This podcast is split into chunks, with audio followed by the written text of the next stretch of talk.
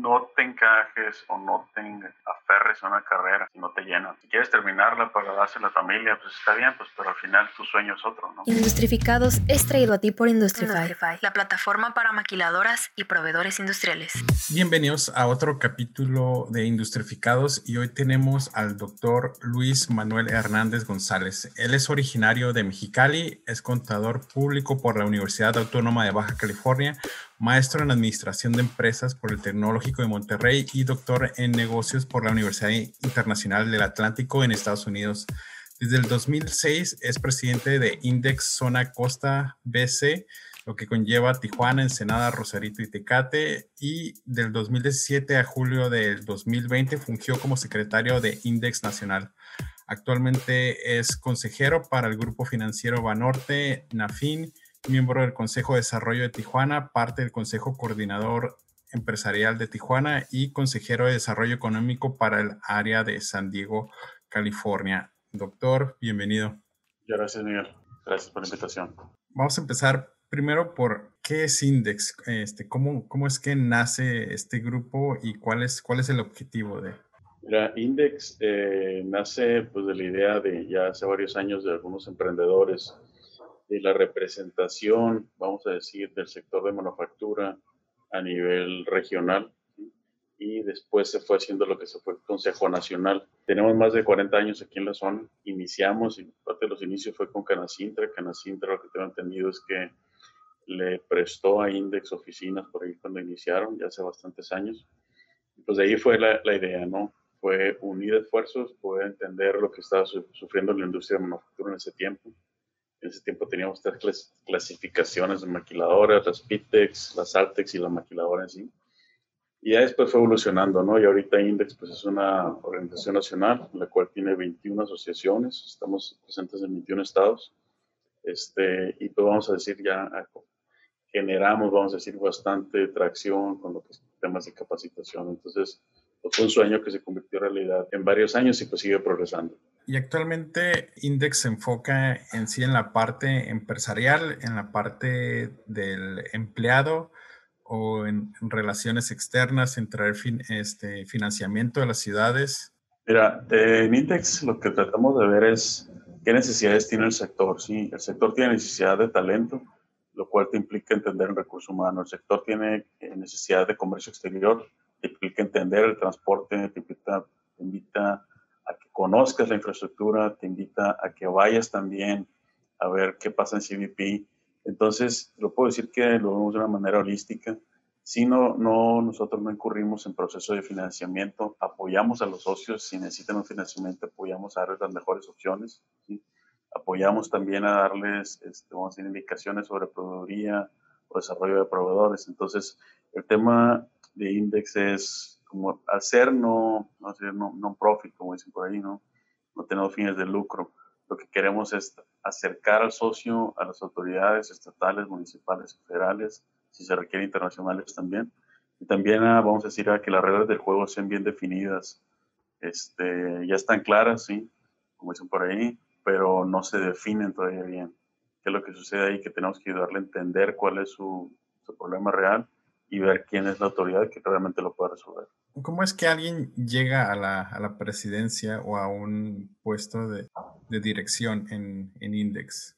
Voy a platicar un poquito cómo llegué yo ahí. Yo llegué porque yo tengo desde los 15 años dando clases, eh, clases para maestría, clases para diplomados con el Tecnológico de Monterrey. Entonces me invitaron a dar clases eh, pues, parece que les caí bien o no sé, pero de ahí me invitaron a participar en, el, lo que era el comité de capacitación, lo que es el comité de capacitación.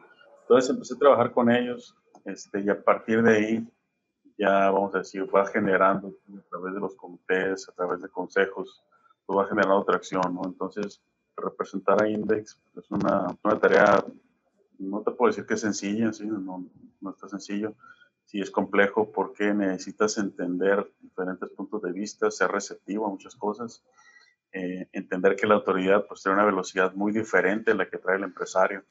El empresario quiere, quiere producir ahora, la autoridad muchas veces ha tomado un mes para decidirse a producir ahora la empresa.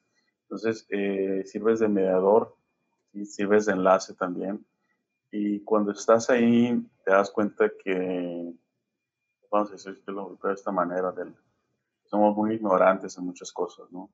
¿Por qué? Porque vas, asumimos a veces que nuestras empresas o las empresas que representamos tienen todos los temas solucionados, pero después te vas a empresas más grandes o más pequeñas que tienen problemas más complejos que te hacen, vamos a decir, mejorar como persona y también pues mejorar la asociación. ¿Cuáles son los cambios que, que, que, ha hecho Index? ¿En qué parte ha apoyado ahora sí que de manera más notable a la industria de aquí de Baja California? Mira, eh, con la reactivación económica, te puedo decir que ahorita por ahí, por eh, Index, eh, fuimos, vamos a decir, los que desarrollamos junto con otros sectores, pero pues liderados por nosotros, en la mesa de trabajo con el gobierno del Estado y los protocolos para poder reactivar la economía. ¿sí? Tú recuerdas, por ahí hubo varias semanas donde sector de manufactura cerró puertas totalmente, menos las empresas médicas. Creo yo que esa parte de, de hacernos una organización sin fines de lucro y realmente querer activar la economía nos dio una ventaja comparativa con varias asociaciones. Varias asociaciones, en Tijuana tenemos más de 17 asociaciones, ¿sí? y yo creo que el año que entra van a salir tres más. Este, siempre dicen por ahí, si alguien quiere ser presidente de algo, pues haga su asociación. ¿sí? Entonces, ya lo vas a lograr. Eh, ¿Qué hicimos ahí? Fue conocer la necesidad del Estado, conocer la necesidad de la federación. Ninguno teníamos, vamos a decir, la idea cómo atacar esto de COVID. Ahorita vamos, creo que vamos entendiéndole que la mejor defensa es no salir, la mejor defensa es aislarse, la mejor defensa es estar protegido. Este, ¿Qué sucede aquí? Cuando vas tú dándole eso al socio, el socio es recíproco contigo. Creo yo que Index Tijuana o Index Zona Costa ahora, digamos de nombre, eh, desarrollamos un programa de capacitación muy robusto este, creo que las capacitaciones que damos son bastante buenas, no creo, estoy seguro que son bastante buenas. ¿Por qué? Porque van más allá de lo técnico. ¿sí? Ahorita nos estamos enfocando mucho en las nuevas generaciones. Lo que hemos identificado en Index es que hay lo que son las brechas generacionales entre gerencias y los que siguen para ser gerentes. Y ahorita el enfoque que queremos entender es, pues, si gente como tú joven, pues, ¿qué, qué es lo que realmente quieren del sector? ¿Qué es lo que realmente están buscando ustedes como, como carrera, de, como vida, ¿no? Entonces poder nosotros integrarlo, ¿no? Ha sido un buen trabajo. Continuamos trabajándolo, pero ha sido progresivo este, este avance. Y ahora que tocas el, el, tema, ¿y, ¿y, qué es lo que han encontrado que, que, buscan las, ahora sí que la nueva generación, ¿no? Los, los nuevos gerentes, los nuevos administrativos? Mira, yo parto de lo... Eh, siempre se ha manejado el talento, hay que retenerlo, ¿no? oye, sabes que esta persona es muy buena, hay que retenerlo, hay que ofrecerle, etcétera. Lo que estamos entendiendo es que el talento se va donde quiera. Si el talento es, el día de mañana no está a gusto y se tiene que ir, se va a ir. ¿sí? Este, ¿Por qué? Porque es gente que sabe lo que quiere. Hemos también entendido que hay gente que cree que tiene talento y cree que sabe lo que quiere pero realmente tal vez está escondiéndose de algo. ¿sí? Lo que hemos visto en la nueva generación es, hay una hambre por aprender la clave que nosotros vemos, los que estamos un poquito más, en otras generaciones más, vamos a decir, más vintage, como dicen por ahí, más antiguas. Pues, podemos decir, ¿sabes qué? No es importante que conozcas, que sepas. Lo importante es que lo ejecutes. Porque al final del día, el que ejecuta las cosas es el que, el que se queda, ¿no? Entonces, Vemos eso en la parte de talento, vemos gente que también que no sabe qué es lo que quiere, si quiere mover a diferentes cosas. Y con nuestro mensaje es muy sencillo, ¿no? está bien, pero puede llegar que llega un momento donde llegues a una etapa de tu vida donde miras hacia atrás y no traes, no te vamos a decir algo que, tú digas de peso para ti. Otro de los temas que he visto de la nueva generación, y, lo digo con todo respeto, es que eh, ellos quieren trascender quieren trascender. Yo creo que todos como humanos queremos trascender, pero ahorita con lo que son redes sociales, es algo que en la generación donde estoy yo no las desarrollamos muy bien, no las entendemos bastante bien. Y buscamos trascender en un currículum, ¿sí? buscamos trascender tal vez en un documento, buscamos trascender en una, en una empresa, ¿no? Porque nosotros vemos ahorita en las generaciones nuevas, es, la trascendencia no es ahí, la trascendencia es en redes sociales, la trascendencia es en, en foros, etcétera. Que son, son temas totalmente diferentes, Miguel, que, que queremos entenderle y queremos ayudarlos. Y también tenemos que ver es a quién tomas tú y lo, lo mentoreas, como dicen, ¿no? Crear programas de mentores eh, no es sencillo. ¿Por qué? Porque crear programas de mentor implica que tú sabes algo, pero también tienes que saber qué es lo que quiere la persona que está contigo siendo mentoreada, ¿no? ¿Tú crees que ahorita la, las personas jóvenes no quieren ya entrar como la parte de este sector industrial de manufactura? Mira, no creo, fíjate, yo, yo sí creo, yo creo mucho, creo porque pues, pues este, yo tengo 47 años, ¿sí? Estoy en una etapa incómoda, ni estoy, ahí, ni estoy tan allá, ni estoy tan atrás, ¿no? no creo yo que, que, no quieran entrar, yo creo que quieren entrar a hacer un cambio, ¿sí? Y esa parte tenemos que entenderla. Lo digo porque ahorita con la, con la pandemia entendimos que tú puedes trabajar desde tu casa y probablemente ser más efectivo, ¿sí? Decía un amigo, ¿sabes qué? Es que en la pandemia no hay sábados y domingos, no hay fines de semana. Si yo me conecto y me quedo dormido por algo, me conecto, soluciono el problema. Entonces, el sector ha sido rígido hasta cierto punto. Entonces, si yo me voy al sector de manufactura en Estados Unidos, el sector de manufactura en Estados Unidos es rígido en el proceso, en la máquina, en lo que tiene que ser el producto, pero no es rígido, vamos a decir, en cómo tienes esas, esas horas o cómo haces esa aportación. Entonces, no es de que no quieran entrar, es que no hemos creado las condiciones para que vengan a entrar. Y eso es lo que tenemos ahorita que desarrollar. Es, yo tengo que crear las condiciones a nivel zona costa, tengo que crear las condiciones a nivel empresarial para que la gente diga, ¿sabes qué? Yo puedo con mi talento de comunicación ir allá y desarrollar los programas de comunicación. Y a lo mejor no voy a trabajar un año 100%, a lo mejor voy a trabajar tres meses porque con tres meses necesito, voy a hacer todo esto.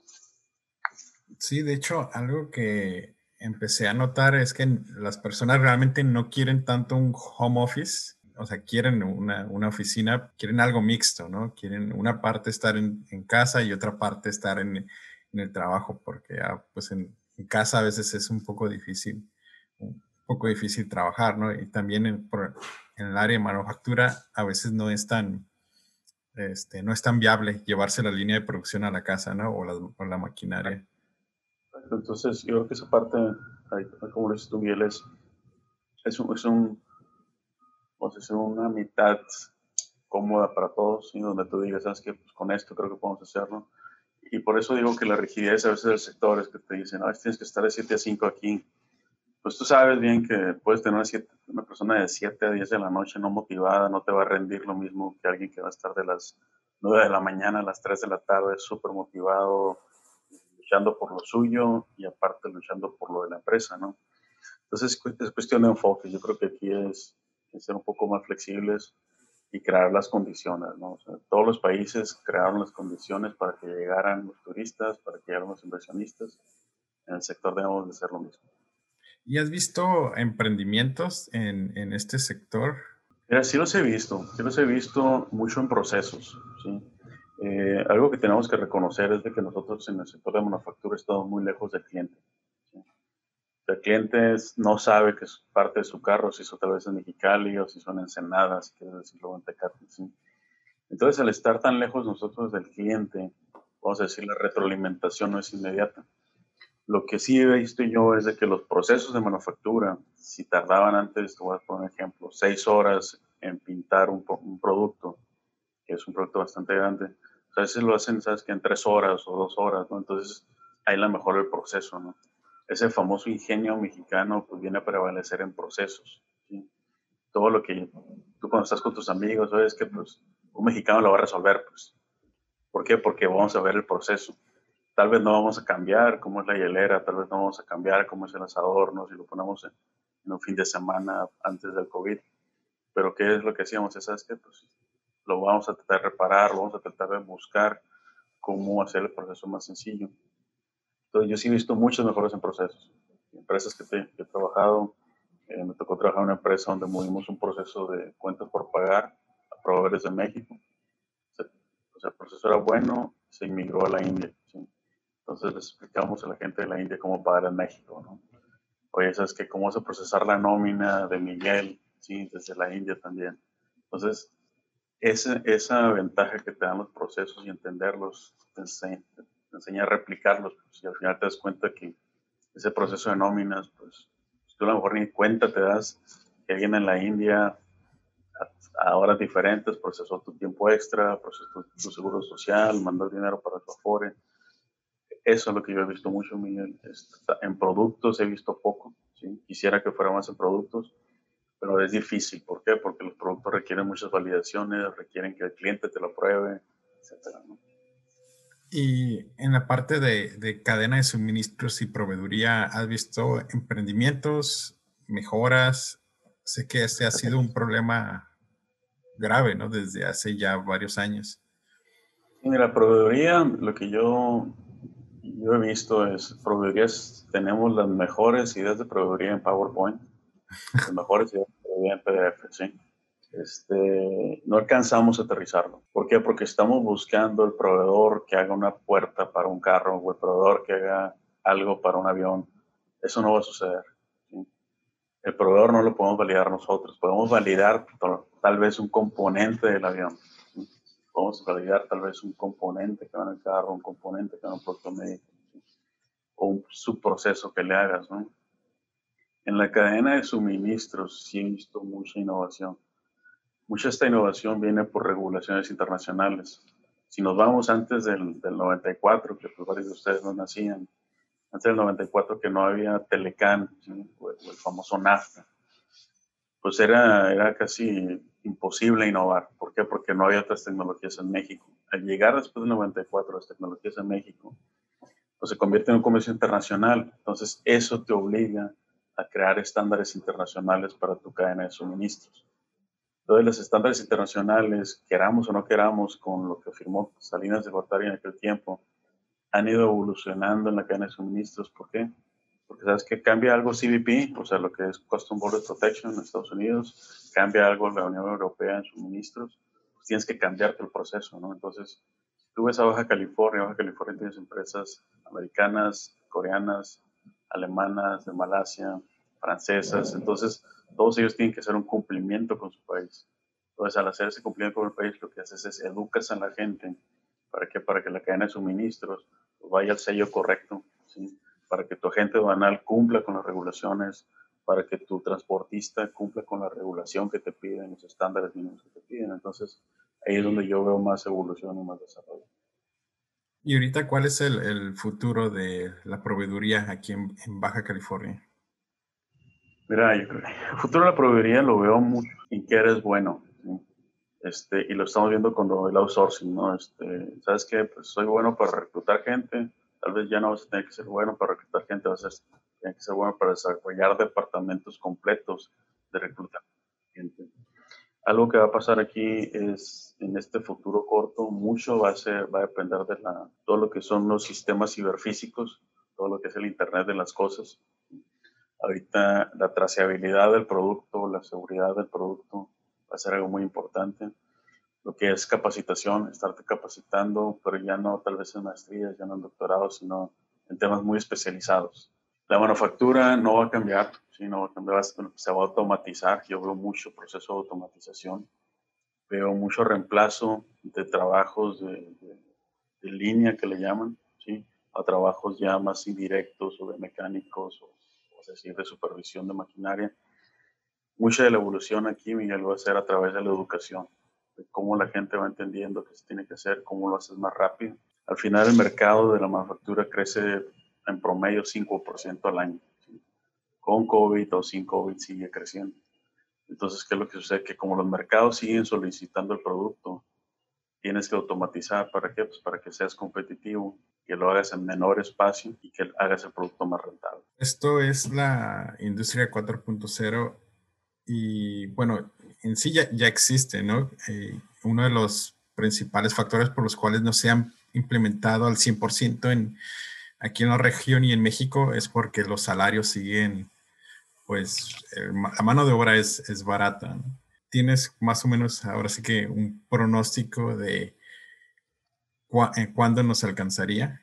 Mira, ya nos alcanzó. ¿sí? Este, ya nos alcanzó esto. ¿Por qué?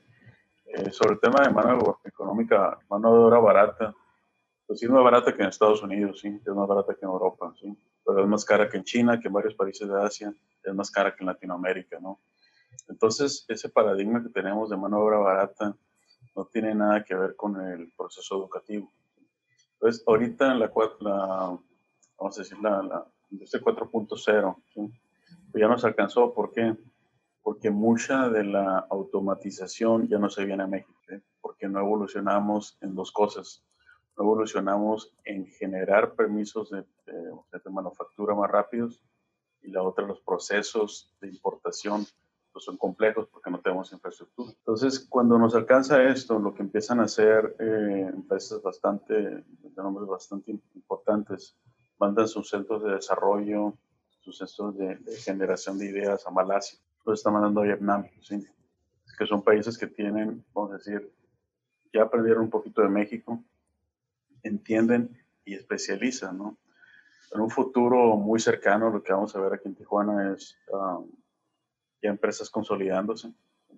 Hay muchas empresas que no van a poder invertir en tecnología y van a, van a tener que ser absorbidas, porque tú lo has visto, que pasas por la calle, una planta se llama fulana, pasas otros meses después ya tiene otro nombre. No es de que cambiaron, nada más es que la adquirieron, ¿no? ¿Por qué? Porque no hubo una inversión en esos sistemas eh, de la famosa industria 4.0.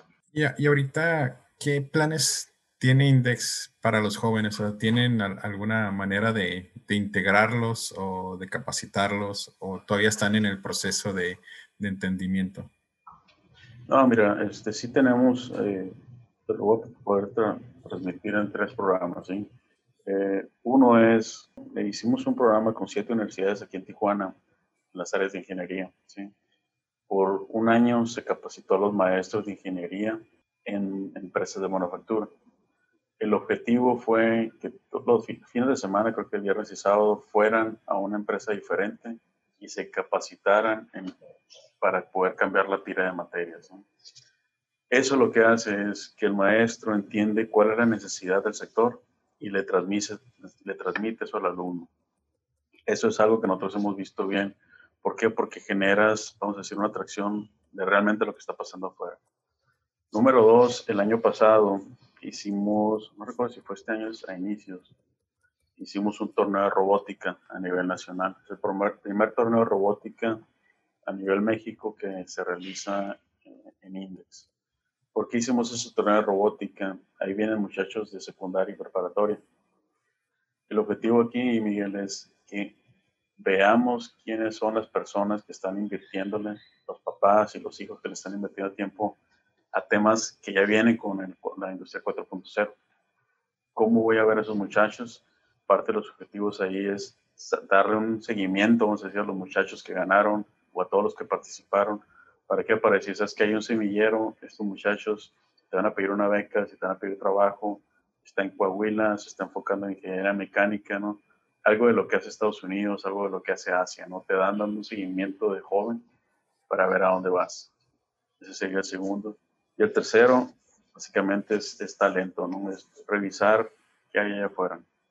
Revisar que los gerentes, o sea, si hay un gerente malo, como decía un jefe, un gerente categoría C, ¿sí? va a contratar a un empleado categoría D categoría F, porque lo puede controlar, ¿sí? Un gerente AAA va a contratar un una persona doble A o una, o tal vez un B, pues, pero no te vas más allá. Entonces, para nosotros en Index es bien sencillo ver qué son los, cuáles son los gerentes AAA, cuáles son los gerentes doble A. Entonces, ahí es donde tú empiezas a ver que vas a una, una reunión, están jóvenes, están los muchachos ahí trabajando.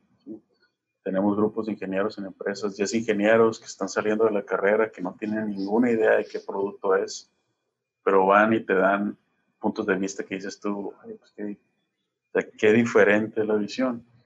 Otras empresas donde los muchachos piden iPads.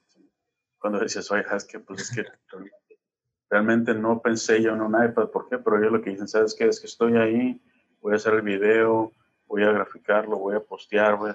Entonces, tiene todo el sentido. Pues. Entonces, si la herramienta de alguien de 50 años es la computadora, ¿sí? no, no puedes asumir una persona que tiene 20 años menos que tú o 30 años menos que tú va a necesitar el mismo equipo porque, porque su visión es diferente, ¿no?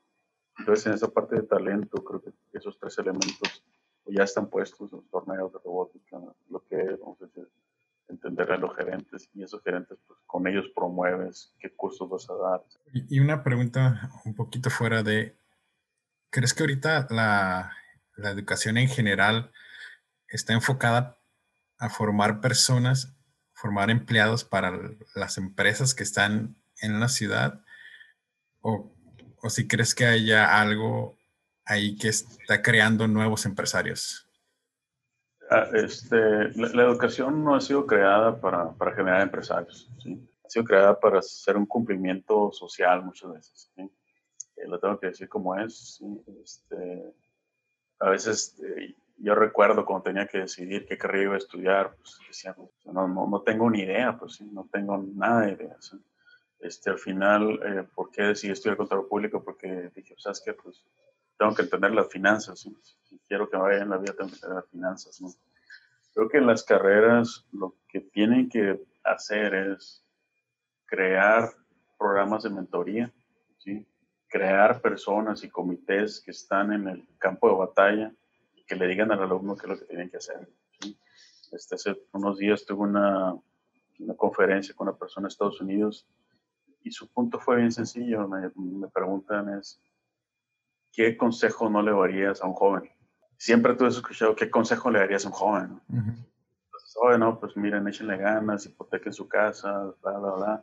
Entonces, ¿qué consejo le darías? Y te hace pensar en muchas cosas. dices tú, que no le voy a decir, pues, o, o, qué le voy a decir que no haga caso, ¿no? Y una conclusión breve que llegamos es, ¿sabes qué? Este, no te encajes o no te, vamos a decir, no te aferres a una carrera si no te llena. Si quieres terminarla para dársela a tu familia, pues está bien, pues, pero al final tu sueño es otro, ¿no? Entonces aquí, por eso la educación, te dice mucho la, este, con su empresa de consultoría McKinsey, te dice, la educación ya evolucionó. Muchas empresas dicen, ¿sabes qué? Google, o sea, mucha gente que terminó el high school, o sea, que metió la prepa, que no tiene más carrera. ¿Por qué? Porque evolucionan y van encontrando poquito más maduros, que es lo que quieren. Entonces, respondiendo a tu pregunta, eh, creo que no está para desarrollar emprendedores. Creo que los emprendedores es gente inquieta, que tienes que ver cómo canalizas esa energía y la aprovechan. ¿Ustedes cuentan con algún programa de emprendimiento? Sí, mira, tenemos ahorita eh, a, través de Index Nacional, se puedo decir que la, de las asociaciones que van más avanzadas en esto son las asociaciones de Chihuahua, estamos aquí en Baja California, Nuevo Laredo, Querétaro, donde el emprendimiento va más que todo basado en capacitación, pero en capacitación de todo lo que le llaman soft skills, ¿no? Casi casi entiéndete, entiende qué quieres, o sea, quítate esa, vamos a decir, esa venda de los ojos y trata de desarrollar tu potencial como persona. Entonces, cuando la gente empieza a desarrollar su potencial como persona, las preguntas ya son más en su persona, no son en base al trabajo. Entonces, sí se están desarrollando, no los, tenemos, no los ponemos como emprendedurismo. ¿Por qué? Porque el emprendedurismo la gente piensa que va a tomar un curso, va a salir, va a poner un negocio y en cinco años pues va a estar tomándose una botella de champaña en el lugar que más le guste, ¿no? El emprendedurismo creo que es diferente, es, que se, se, atrevan a tomar riesgos, que se atrevan a entender y a decir, sabes qué? pues esto que estoy haciendo no me gusta y lo voy a cambiar. Ok. ¿Y ahorita tienen este, algunos proyectos en, en, proceso o está detenido por la pandemia? Mira, por proyectos de, específicamente de en qué aspecto? De emprendimiento. Sí, mentoreando si tienes, por ejemplo, eso es muy a, a nivel individual. El programa de capacitación que se desarrolla cada empresa es traer a 10, 15 jóvenes. Te voy a platicar un ejemplo. Es, van a tomar un proyecto, van a presentarlo al staff, se les va a pedir que lo presenten en inglés, tienen tantos minutos para presentarlo, ni un minuto más, ni un minuto menos, se califica tu presencia, tu tono de voz, si estás dirigiéndote a la gente, eso, o sea, para los muchachos yo los veo súper nerviosos, etcétera, pero lo único que hace los expone a la vida real, pues, ¿sí? Le haces la pregunta cruel. para hacer la pregunta cruel en casa. Entonces los programas ahí están. Lo que queremos ahorita nada más es pues, integrarlos un poquito más, que no sean 10 empresas las que lo hacen en, Baja California. En Baja California hay mil empresas. si lo hicieran varias empresas, pues ese muchacho lo que le va a decir a sus amigos, ¿sabes qué? Presenté el gerente y me rechazaron el proyecto. O presenté el gerente y me aprobaron el proyecto. Entonces una persona que se motiva y empieza a seguir, vamos a decir, empieza a seguir su instinto. Entonces los proyectos ahí están, el proyecto de talento está, está, vamos a decir, a flor de piel, nomás es saber, pues, saber sacarlo. ¿Cómo te gustaría ver a, a Index en, de aquí a cinco años? Autónomo, ¿sí? Autónomo me refiero a que Index sea un líder de opinión, ¿sí? Ahorita Index creo yo que sí trascendemos. Creo que trascendemos a, cierto nivel, tenemos que subir el nivel de juego, el nivel de juego lo tenemos que subir en México, lo tenemos que subir en Estados Unidos, ¿sí? Yo veo un Index muy, muy enfocado a entender, a, vamos a decir, los corporativos, entre más entendamos el corporativo, creo yo que más puede asegurar la manufactura, más sólido, ¿no? ¿Qué es lo que va pasando ahorita? Tienes mucho talento en las direcciones de los index, tienes mucho talento en diferentes este, presidencias a nivel de, estatal. Y tenemos que entender que probablemente pues, tú y yo que estamos en, Baja California, pues no podemos ir a, a, dar un valor agregado muy tangible a Querétaro o no podemos ir a un valor agregado muy tangible a Matamoros. Entonces, tenemos que buscar los aliados correctos. Entonces, si hacemos una red fuerte, aliados correctos, y tenemos esa, esa, plasticidad de adaptarnos y entender que no sabemos todo, pues nos solidificamos, nos hacemos líderes de opinión, nos empiezan a preguntar y empezamos a generar una atracción diferente. ¿Cómo te ves tú en cinco años? Ah, yo en cinco años, pues mis, hijos, mi hija estar entrando a la universidad, ¿sí? mi hijo ya estar en la universidad. ¿sí? Eh, me veo, quiero estar sin preocupación, vamos a decir, de qué es lo que sigue más que todo. Quiero estar preparado para lo que sigue. ¿sí? Quiero yo tomar estos dos años de presidencia nacional de Index, como tomé los de Tijuana, para desarrollar mi persona, para entenderme más, para saber en qué soy bueno, para saber en qué no soy bueno para saber cuándo no tolero algo, cómo controlarlo. En cinco años te puedo decir, quisiera ser presidente de algo, ser vicepresidente de la empresa. No, realmente no, ese no es mi sueño. Yo me siento, quiero ver como una persona, vamos así, tranquila, sólida, que el reto que puedan ponerme enfrente pueda atacarlo y pues saludable, ¿no? Con energía. Un consejo que le puedas dar a una persona que quiera entrar a trabajar al sector manufacturero y otra persona que quiera emprender en el sector manufacturero? Mira, voy a empezar con el que quiera emprender en el sector manufacturero. Es, eh, no se enamoren de su proyecto, ¿sí? Traten de entender, si quieres emprender, tienes que tratar de entender a tu cliente, ¿sí? ¿Por qué? Porque las ventas se van a caer, tus clientes te van a traicionar, no te van a comprar siempre. Alguien va a salir más barato que tú. Trata de entender cuál es la necesidad real, ¿no? Yo lo veo, o sea, es que conoce a tu cliente, conoce tu producto y conoce tu competencia. Si vas a entrar a un mercado, y ahí le recomiendo leer el libro Océano Azul, si vas a entrar a un mercado que está totalmente competido en precio, ¿sí? Pues no, o sea, tu vida va a ser desgastante totalmente. Vas a estar buscando cómo no perder al cliente, vas a hacer cosas buenas, vas a hacer cosas malas, ¿sí? Cada vez no te enamoras de tu producto. Entiende a tu cliente, entiende qué quieres, entiende el nicho de mercado al que quieres entrar y también define tu margen, ¿no? Si dices, sabes que yo necesito 100 mil dólares al año, bueno, probablemente esos 100 mil dólares al año te van a dar, te lo van a dar tres clientes. Pues, Si te empiezas a expander, muchas veces el margen tiende a deteriorarse, como dicen por ahí. Pero lo que tienes que entender es, bueno, sabes que tú querías 100 mil, ¿sí? Ahora tienes a lo mejor 10 clientes que te dan 90 mil, ¿sí? O 10 clientes que te dan 120 mil, que proporcionalmente el riesgo ya es muy alto porque aún no estás sacrificando con otro. Entonces, esa parte de ser emprendedor es, entiende al cliente, entiende tu producto, dale lo que es. Si el producto cambia, pues no te pongas triste, ¿no? O sea, va a cambiar el mundo, ¿no? Y alguien que quiere entrar al sector de manufactura, lo que considero aquí es que le pongan fecha, ¿no? Es que voy a entrar por tantos años, voy a entrar a hacer esto, ¿sí? no voy a entrar a ver qué me da. entrar con una meta. Yo quiero entrar para desarrollar, quiero tener estos puestos y empezar a buscar las empresas, ¿no? Eh, existe todavía esa idea errónea de que, ah, sabes que tienes 20 años en la empresa, qué bueno eres. Eso ya pasó de moda, eso se quedó en los 80, ¿sí? se quedó en los 80, se quedó en parte de los 90 de que tienes 20 años en la empresa. Tienes que ser súper consciente de que si tus conexiones cerebrales en 20 años en la misma empresa van a ser las mismas o van a evolucionar muy poco. Si cambias de giro, tu cerebro va a cambiar si cambias de ambiente, tu cerebro va a cambiar, ¿no? Entonces te desarrolla de una manera diferente.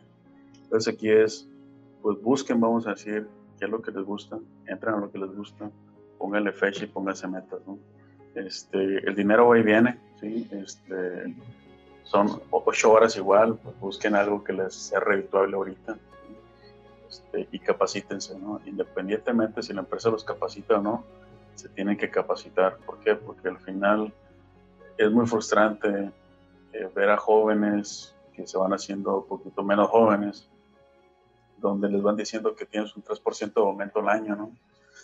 Y el 3% se ve muy bien en papel, ¿no? Pero son 150 dólares al año. Entonces, tienes que analizar, ¿sí? Si vas a estar viviendo en esa tracción o tú vas a poner las condiciones de cómo vivir, ¿no? Entonces, te capacitas, si estudias, conoces, tú vas poniendo las condiciones. Y alguien, bueno, ahorita se me ocurrió alguien que está ahí, que es empresario, que es dueño de una, de una manufactura o de una proveeduría. ¿Qué le recomendarías ahorita? ¿Qué consejo le, le darías?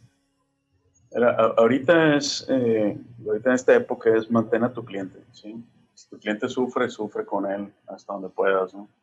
Si tu cliente crece, vas a crecer con él. ¿sí? Ahorita hay mucho, Ahorita se está respetando mucho mi la lealtad. En las empresas que conozco, muchas empresas que vieron que tenían la oportunidad de vender más caro, vendieron más caro, cuando realmente el precio era el mismo.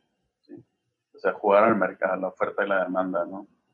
Eh, proveedores que decían, oye, si no me lo compras ahorita, se lo voy a vender a otro que me paga más, ¿no? Entonces, eh, yo lo que le diría a, los, a las empresas de manufactura y a los proveedores de empresas de manufactura pues piensen que eventualmente este, el mundo ha vuelto. Bueno, llegamos a la sección de preguntas y respuestas. La pregunta es corta y la respuesta te puedes expandir hasta donde gustes. Primera pregunta es, ¿cuál es tu comida favorita? Comida china. ¿La mejor bebida? Vino. ¿El mejor libro? Creo que The Lost Choice se llama La oportunidad perdida. ¿El mejor momento? Cuando nacieron mis hijos. Si pudieras regresar al momento en el que terminaste la preparatoria, ¿qué cambiarías? Eh, hablar, con, hablar más con la gente, fíjate, platicar más. Parte de, era muy serio, sí platicaba, pero conocer más a la gente, no, no nada más en el evento. Si pudieras enviarle un mensaje de WhatsApp a todo México, ¿qué diría? Creen en ti, ¿no? Luis, muchísimas gracias. Industrificados es traído a ti por Industrify, la plataforma para maquiladoras y proveedores industriales. Y antes de cerrar, quiero agradecerte por estarnos escuchando y me gustaría saber un poco más de ti. Si te gustó el podcast, danos 5 estrellas y déjanos un comment en Apple Podcasts. También nos puedes encontrar en Facebook e Instagram. Y hasta la próxima.